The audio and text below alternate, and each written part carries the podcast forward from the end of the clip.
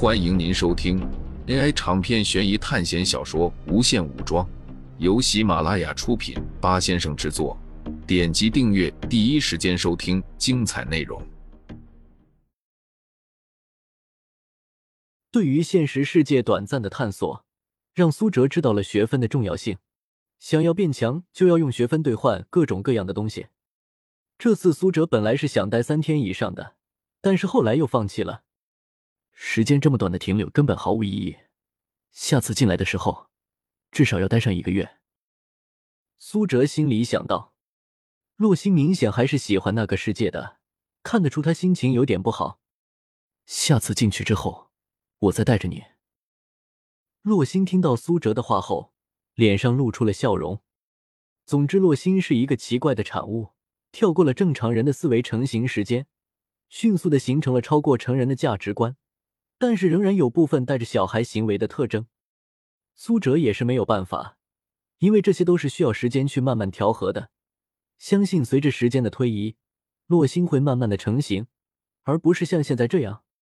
孟凡奇感觉很怪异，因为刚才他还在和陈紫薇探讨关于苏哲的问题，因为总感觉他要离开很久一样。但是按照时间上来讲，苏哲和洛星也只是从宿舍出去再回来而已。五，总之就是太神奇了，什么补习考试，什么现实世界，前一秒郑重的道别。后一秒又出现，他们人呢？冷心和陈紫薇还有苏叔还在训练呢。你找他们有什么事情吗？我想要把一些关于现实世界的事情给你们说一下。孟凡吉将冷心他们三人叫了出来。苏哲把自己进入现实世界的事情说了一下，并且还把自己关于现实世界的想法也一并说了。这么看来，现实世界也没有多好吗？惹到麻烦还是要自己解决。像你实力这么强，可能不会出什么事，但是换到我们身上就说不一定了。我觉得不要浪费那些学分了，毕竟一天五十点学分也不便宜。但是仔细一想的话，现实世界对于大家来说确实是一种诱惑。我们在学校的考试中被各种任务和怪物蹂躏，然后突然有个世界，没有任务，没有恐怖的怪兽。只要小心一点，不惹什么事情，就可以活的比想象中的要好很多。关键还是看这个学校的同学们怎么选择了。可不是所有人都像你一样，对考试不在乎的。冷心这几天和陈紫薇还有苏叔接触多了，更加觉得生命的脆弱，克服自身的恐惧，在这个学校是很重要的。如果你面前有危险，你连对抗的勇气都没有。那还不如自杀算了，反正或者也是痛苦。听到孟凡奇的话，陈紫薇还有苏叔都下意识的握紧了手。苏哲突然看向两女：“你们现在的处境非常危险，现在已经不是刚结束入学考试那会了。学校的考试难度还有考试场景已经发生了改变，但是你们还是和新人差不多。如果你们跟不上的话，就会被淘汰。”“嗯，我知道的。”陈紫薇和苏叔自从王彤死后，精神状态就不是很好。苏哲从手环里拿出了之前考试中搜集下来的一些武器，有手枪、步枪、手榴弹、匕首、治疗绷带等一些基础物品。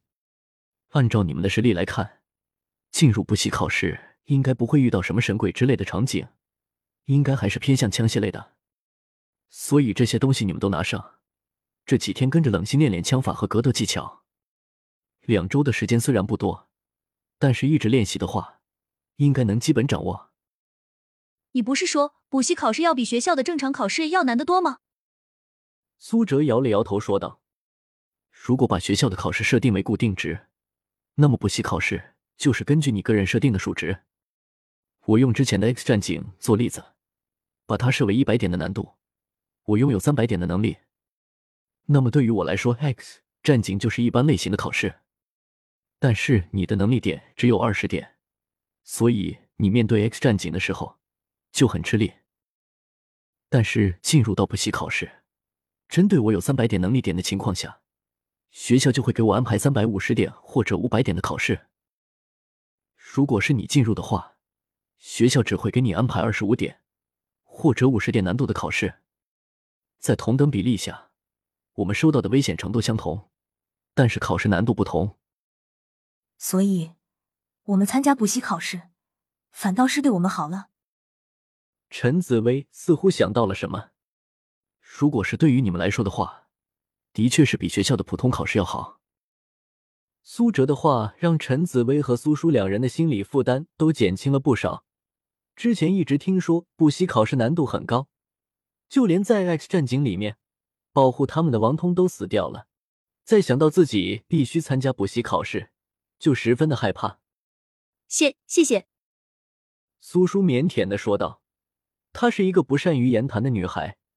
之前苏哲让他们参加补习考试，她感觉苏哲是一个十分不好相处的人，没想到居然还这么细心，不仅给了他们资源上的帮助，还帮他们走出了阴影。但是就在他笑容还没有彻底绽放的时候，苏哲下一句话就彻底打破了他的幻想：如果不出意外的话，你们两个都会死在补习考试中。我提前告诉你们，如果你们因为害怕不进入补习考试的话。在下一次的班级对抗赛中，肯定会死掉。这次没人能够保护你们了。苏哲冷着脸告诉他们。说完，苏哲就离开了客厅。洛心当然是跟着他一起离开了。苏叔的笑容凝固在了脸上，对于刚刚才感受到的一点温暖，现在又破灭了。好了，虽然他说话是这样冰冷，但是道理确实在里面的。说真的。要想在这个学校活下来，只能靠你们自己。如果一直想着靠别人的帮助，根本行不通的。冷心这几天和他们相处下来，还是比较心疼他们的，因为他们两个在来到这个学校之前都是富家大小姐，别说战斗了，就连打架都没有见过。可以说，他们的家族可以让他们一直衣食无忧。你们之前被黄冉灌输的那种思想。根本不可能在这里实现。冷心还记得之前黄冉曾经说过，他们根本不是战斗的料，与其强化他们自己，还不强化一个人，然后保护他们，就相当于请一个保镖一样。嗯，知道了，谢谢冷心姐。陈紫薇还是苏叔说道：“没事，大家互相照顾也是应该的。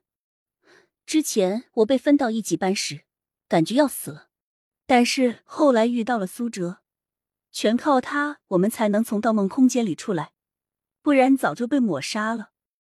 苏叔对于苏哲的事情十分感兴趣，可惜一想到他身边已经有一个绝色美女了，就感到一阵失落。哟，小妹妹，你是不是在想什么奇怪的事情啊？要不要哥哥给你解答一下啊？来我房间，一定知无不言，言无不尽。嘿嘿。孟凡奇猥琐的说道。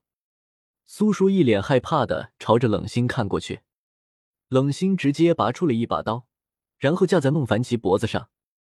你再用这么猥琐的语气说话的话，我一定让你变成公公。冷心已经对孟凡奇完全改变态度了。在很早之前，冷心还觉得孟凡奇有种神秘的感觉，现在他感觉对方就是一个没心没肺的无赖。别呀，你想哪里去了？孟凡奇悄悄的从刀下抽身，然后小心翼翼的缩回到游戏机旁边。不知为何，看到这一幕，苏叔之前的焦炉和恐惧消散了不少。听众朋友们，本集为您播放完毕，欢迎订阅专辑，下集精彩继续。